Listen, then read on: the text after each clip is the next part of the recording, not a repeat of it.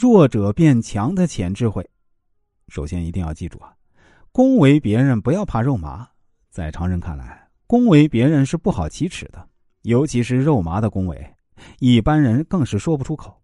但我们同时必须承认的是啊，在这个社会上，善于恭维人的人更讨人喜欢，比较吃香，办事情呢也比较顺利。设身处地的想想啊，当别人恭维自己时，我们虽然嘴里连着说哪里哪里我没那么好，也就那么回事可是仍然满脸堆笑，心里美滋滋的。即使事后冷静的回想，明知对方说的是恭维话，却还是没办法抹去心中的欢喜。明白了这样的道理，我们就可以认识到，爱听恭维话是人的天性，虚荣是人性的一大弱点。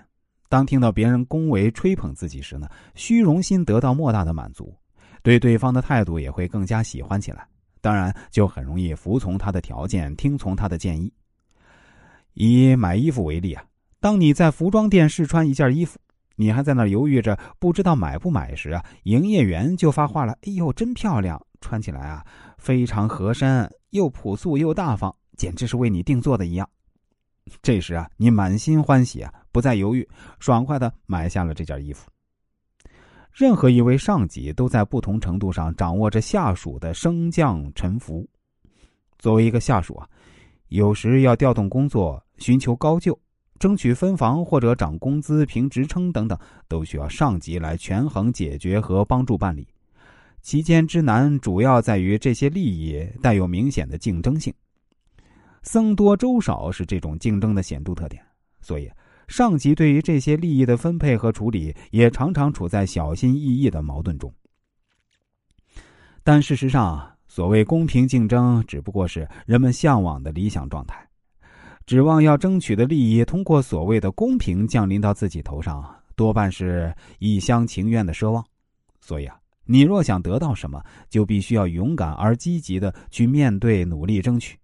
这里所谓的争取啊，很多时候就是不惜肉麻的恭维领导。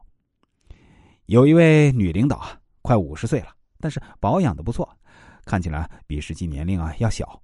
于是呢，这天一个下属跟他聊天的时候就说：“，我刚看到您的时候啊，你也就是二三十岁的样子吧？我还想着，既然当了这么高职位的领导，那……”怎么着也得有个三十五吧，女领导非常高兴啊。过段时间呢，就把这位下属给升了职。